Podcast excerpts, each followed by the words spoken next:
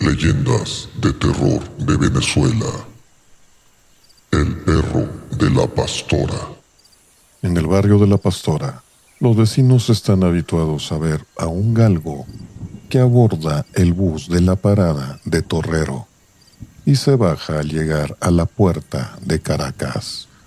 Dicho animal lleva muerto muchos años, por lo cual quienes lo conocen se asustan de sobremanera nada más verlo. No obstante, los lugareños saben que es un animal inofensivo, y aunque son varias las personas que cuentan sobre su leyenda, todas coinciden en que el can tuvo un final trágico. Algunos cuentan que solía ser un perro de la calle, el cual un día fue arrollado por un autobús de la ruta mencionada mientras cruzaba. Es por eso que noche tras noche sube al mismo transporte sin variar el camino. Otras personas aseguran que el perro tenía dueño y vivía en una de las casas aledañas. Ambos vivían solos y el animal no tenía a nadie más que se hiciera cargo de él. Normalmente su amo regresaba del trabajo a la misma hora, pero un día no llegó a casa. Angustiado, el can se escapó para ir a buscarlo a las calles y se la pasó deambulando durante días. Debilitado por el frío, la falta de agua y de comida, finalmente murió. Se piensa que su alma sigue buscando al hombre que era su dueño, sin saber que ya no es parte de este mundo. La versión más macabra de la leyenda, sin embargo, es la siguiente que en la pastora vivía una joven que había sido criada en una familia católica de fuertes convicciones religiosas. Esto no le impidió buscar los servicios de un brujo cuando descubrió que su novio la engañaba. Aquel hombre, que era muy hábil practicando la magia negra, preparó una poción muy poderosa con la que podría vengarse del muchacho. Cuando bebió aquella pócima, se encontró en presencia de Lucifer y le prometió darle su alma a cambio de que le concediera el poder para hacer sufrir a su exnovio. El maligno aceptó y la convirtió en un ser abominable. De su frente brotaron cuernos y su voz se transformó en un tenebroso aullido que le lava la sangre a cualquiera. Fue así como se presentó ante aquel muchacho infiel, quien al verla sufrió un infarto del terror y murió al instante. El diablo satisfecho le permitió a la joven permanecer en la tierra para asustar a las personas. Y ella se quedó en forma de perro. Pasusu.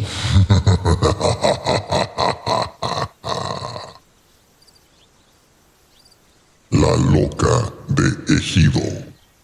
Dice la leyenda que a principios del siglo XIX, en Villa de Ejido, Mérida, Venezuela, vivía un muchacho de nombre Lorenzo, quien pertenecía a una de las familias más acaudaladas de la región. Cuando su padre falleció, heredó tanto su inmensa fortuna como una hermosa hacienda. Pero más que las riquezas, lo que Lorenzo de verdad amaba se encontraba en una humilde casita de paja y tejas que se levantaba a un lado del camino que conducía a la casa grande. Ahí vivía con su madre, Marta, una joven muy bella a la que conocía desde que eran niños. Siempre que Lorenzo iba y venía del pueblo, ella lo esperaba en la puerta y cada vez que se encontraban, tenían apasionados encuentros. La familia del joven estaba al tanto de la relación y felizmente no se oponía. De hecho, estaban haciendo planes para cuando los novios se casaran. Desgraciadamente el destino se iba a interponer en medio de esa felicidad que proyectaban juntos. Un buen día, Lorenzo tuvo que viajar hasta Mérida de nuevo e invitó a Marta a ir con él, pero ella se negó. Ya sabes que mi mamá ha estado muy enferma y no puedo dejarla sola, le dijo ella. Entonces, no podrás acompañarme. Si todos los años hemos ido juntos. No, no puedo. Pero por favor, Lorenzo, no me dejes sola. No quiero ni imaginar lo loca que voy a volverme, imaginándome los pasos de tu caballo volviendo por el camino. El campo es tan triste cuando tú no estás cerca. Sabes que yo tampoco puedo quedarme. Es necesario que vaya. Pero no te angusties que volveré muy pronto. Abatido, Lorenzo se fue con su madre al pueblo, no sin antes besar a su amada. Así transcurrieron varios días, hasta que el 26 de marzo de 1812, un horrible terremoto sacudió las calles de Mérida, dejando un saldo de decenas de muertos e incontables destrozos. Tan pronto como se enteró de la noticia, Marta corrió a buscar a su amado. Lo llamaba en medio de las calles, contemplando cómo la gente sacaba a sus seres queridos de entre los escombros, ya sin vida. Otros rezaban y alzaban los ojos al cielo, pidiendo misericordia a Dios. La muchacha se soltó el pelo y perdió los zapatos. Vagó por la ciudad hasta que se hizo de noche. Entonces, al llegar al templo de San Francisco, se quedó sin aliento. La madre de Lorenzo se hallaba sentada sobre las ruinas, llorando. El pobre había muerto, sepultado bajo la iglesia. Marta perdió la razón. Nunca lloró ni gritó por su muerte. Paralizada por el dolor, se convirtió en una criatura vacía y errante. Después de la tragedia, todos los años la gente la veía aparecer en Semana Santa. Siempre vagaba sin rumbo, seguida por varios niños. Iba de luto, desorientada, no respondía cuando le hablaban. Eso pasó hace muchas décadas, pero algunos aseguran que aún hoy han llegado a encontrarse con una mujer de mirada extraviada en las calles de Mérida. Pasusu.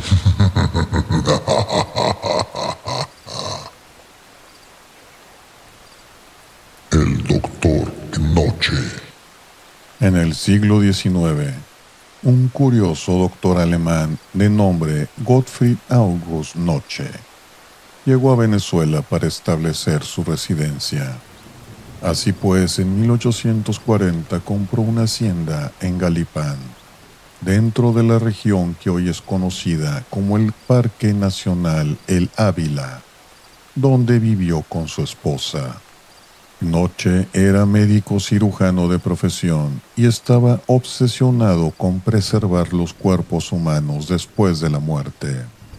Se dice que en su laboratorio llevó a cabo experimentos que escandalizaron a la sociedad de su época y por supuesto aún hoy harían sentir escalofríos a cualquiera.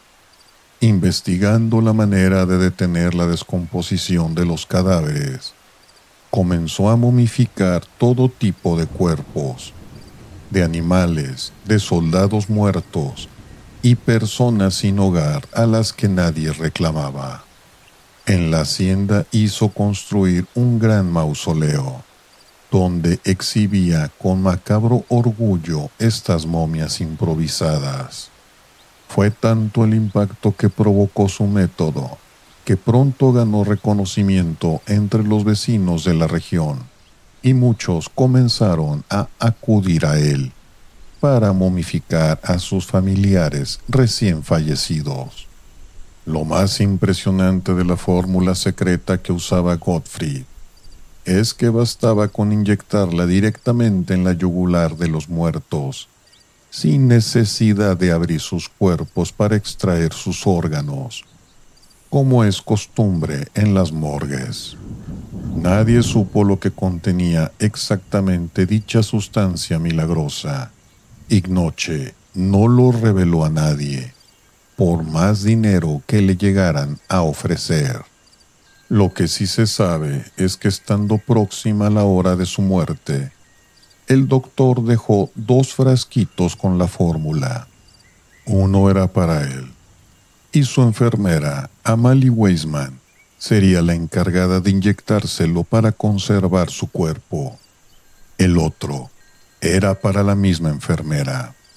Cuando Noche murió, se llevó a cabo el proceso de momificación en su cuerpo como había sido su voluntad, y Amali atendió su consultorio por un tiempo hasta fallecer también. El cuerpo de Noche permaneció en el mausoleo de la hacienda, cuyas llaves fueron arrojadas al mar. Lamentablemente, el museo ni así pudo preservarse. Con el abandono del lugar, este fue robado y las momias que guardaba fueron sacadas de sus contenedores y estropeadas. Más tarde fueron sustituidas por muñecos de plástico. Ciertas personas que visitan la antigua residencia del Doctor Noche aseguran que es un sitio macabro en el que sientes que te observan. A lo mejor es porque todavía viven ahí las almas de sus momificados inquilinos. Asusu.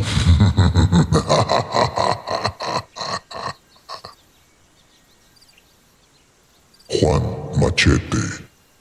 Cuentan que en los llanos venezolanos habitaba un hombre llamado Juan Francisco Ortiz, poderoso hacendado que poseía numerosas tierras en la Macarena.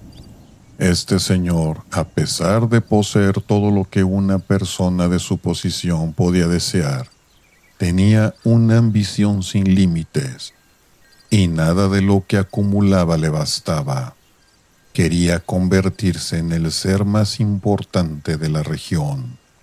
Debido a las malas decisiones y a su impaciencia por poseer más dinero, la desgracia llegó a su puerta y los negocios comenzaron a ir mal. Pero una noche, Juan decidió hacer un pacto con el diablo. Él le entregaría las almas inocentes de su mujer y sus hijos, si a cambio le concedía el poder y las influencias que tanto ansiaba. El maligno aceptó. Le ordenó a Juan que para completar el acuerdo debía buscar un sapo y una gallina, a los que les cosería los ojos para enterrarlos vivos durante la noche de San Juan a medianoche. Una vez completado este ritual, tendría que invocar al alma y al corazón y su suerte cambiaría. El avaricioso Juan hizo lo que el diablo le había ordenado. Y después de las celebraciones de San Juan, Inexplicablemente sus negocios empezaron a prosperar. En cuestión de meses acumuló tanto dinero y tantas tierras que se volvió el hombre más respetado y arrogante de la región. Una mañana, al salir de su casa, se dio cuenta de que un enorme toro negro se encontraba merodeando por los alrededores. Será de alguno de los vecinos, pensó sin darle importancia y se marchó como siempre a trabajar. Cuando regresó a su hacienda, se enteró de que aquel toro siniestro andaba causando estragos entre sus animales y trató de echarlo de su territorio, colocando una valla alrededor de sus tierras. No obstante, nada sirvió para impedirle el paso. Días más tarde, Juan fue despertado por un horrible rugido y al asomarse por la ventana se percató de que el toro continuaba allí, mirándolo fijamente. No tardaría en averiguar que las cabezas de su ganado habían aumentado considerablemente, así como el dinero que guardaba en su vivienda. Así las cosas continuaron por largos años, en los cuales su alma se iba consumiendo por el remordimiento.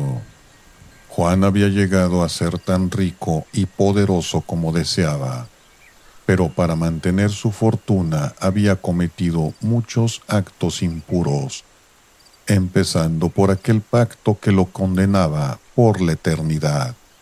Arrepentido y abandonado por su familia, el hacendado decidió enterrar sus riquezas en los llanos y huir del toro que rondaba sus tierras, el cual no era otro que el demonio mismo, esperando el momento para quedarse con su alma.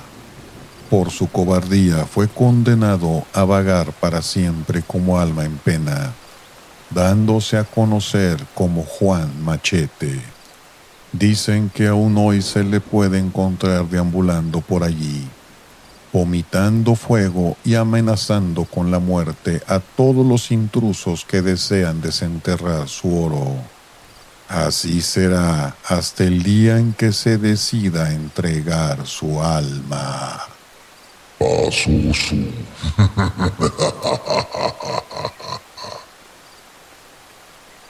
El espíritu del Hotel Humboldt. El Hotel Humboldt es una de las construcciones más populares de la bella ciudad de Caracas, Venezuela. Al día de hoy este lugar sigue siendo motivo de gran controversia entre la población, pues no son pocas las cosas que se cuentan acerca de él relacionadas con lo paranormal. Se dice que los huéspedes han sido testigos de extraños ruidos, pisadas y lamentos. Dicha situación tendría su origen en una leyenda que data del siglo XX y que se sitúa en este edificio tan peculiar. Cuenta la historia que cuando vivía el general Marcos Pérez Jiménez, un conocido militar venezolano, acostumbraba a encontrarse con su amante en una habitación de dicho hotel. Pérez era casado y su esposa tenía fama de ser una mujer celosa, como desgraciadamente ocurría con muchos hombres de la época. Esto al Señor le tenía sin cuidado. Parecía una norma que todos los sujetos con su posición tuvieran a sus queridas actuando como si nada al volver a casa con sus respectivas parejas. En una de sus escapadas, Pérez estaba disfrutando con su amante en una de las mejores habitaciones, cuando nadie sabe cómo, su esposa se presentó en la recepción, alegando que sabía que él se encontraba ahí. Alguien debió haberle avisado lo que hacía su esposo a sus espaldas. Como los empleados tenían instrucciones para encubrir al señor, dos de ellos subieron a toda prisa para avisarle que su mujer estaba abajo. Su amante se levantó de la cama nerviosa, pero él no perdió el control. Cálmate, ve a esconderte en el balcón y no salgas de ahí hasta que yo te diga. Justo estaba saliendo a la terraza cuando la puerta se abrió y entró por ella la furiosa esposa de Pérez. Ella alcanzó a ver cómo la otra se ocultaba afuera y le recriminó a Pérez por engañarla. Acto seguido salió al balcón a arremeter contra el amante, sin que el hombre pudiera intervenir.